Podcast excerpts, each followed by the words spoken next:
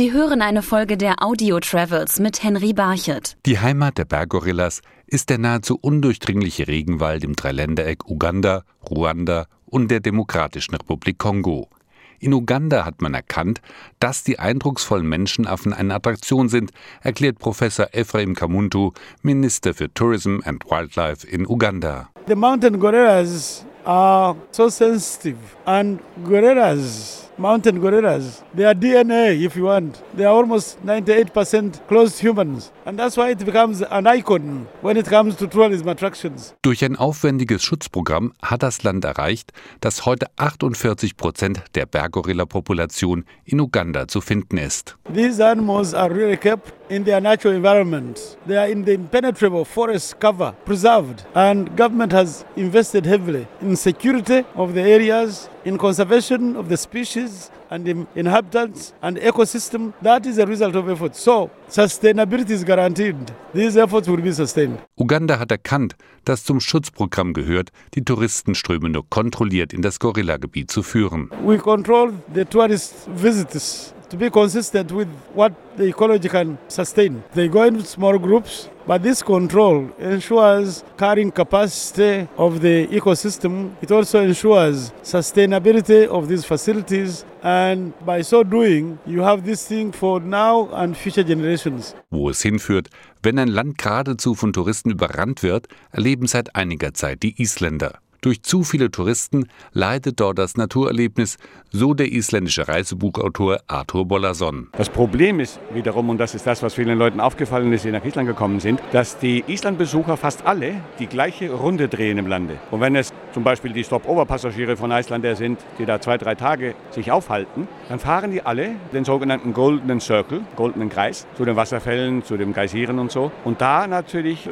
häufen sich die Besucher und das ist für Leute störend. Aber was wir jetzt versuchen müssen, ist, dass wir die Leute aus diesem Kreis herausnehmen. Wir müssen einfach mal schauen, dass wir die Leute über das Land verteilen können, damit sie nicht alle dieselbe Runde drehen. Und dann wird sich wieder das Gefühl herstellen, was die Leute in Island haben wollen, von Einsamkeit, von Weite und das Gefühl, dass man mit der Natur in einem engen Zusammenhang kommt, wenn man da ist. Ein eindrucksvolles Naturerlebnis wird nämlich für Reisende immer wichtiger bei der Entscheidung, wo es hingehen soll. Doch eine intakte Umwelt ist nur dann gewährleistet, wenn auch die Bevölkerung mitzieht.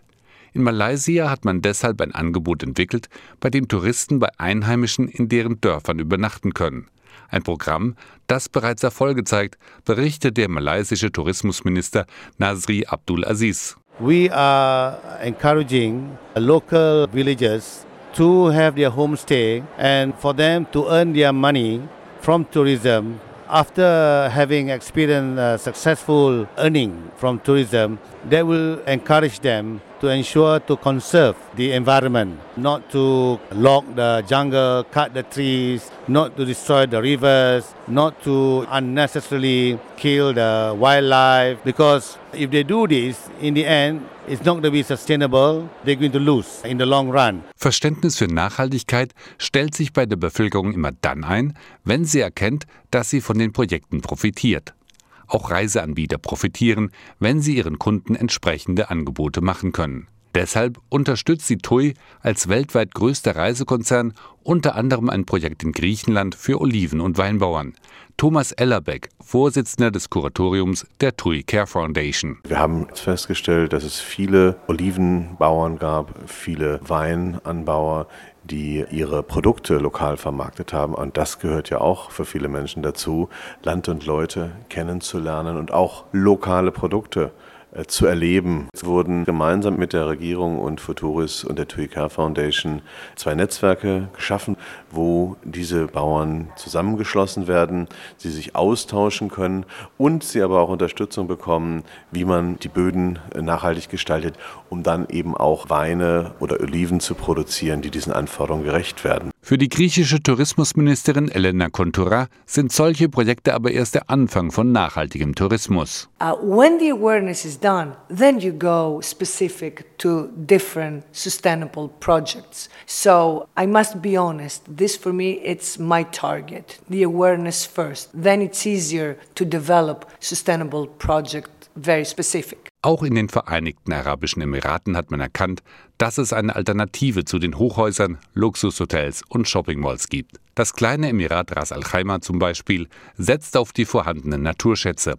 Heiter Mata, Vorsitzender der Tourismusentwicklungsgesellschaft von Ras Al Khaimah. If you go in the desert, for example, today, you see oryx and camels and you see deer and foxes, and these animals are living in their natural habitats because there is no construction that has moved into the deserts. And the reason it will be kept on is because our very successful neighboring emirate, Dubai, has everything and they are only one hour away. So we don't need to do something that's already there. So if we have something as such already existing in Dubai, we don't need to reinvent it. Nachhaltigkeit bedeutet in Ras Al Khaimah nicht, dass Hochhäuser in den Himmel wachsen, sondern einen unverbauten Blick in den Nachthimmel. We are not having so many buildings and high towers and lights. So in some specific areas of the desert, it's very very dark and you can make a reservation in this area where you make no construction within 20 kilometers and no lights so you can see the stars. And people come from everywhere to camp in this area and watch and gaze the stars. Vielleicht kommt ja irgendwann der Zeitpunkt,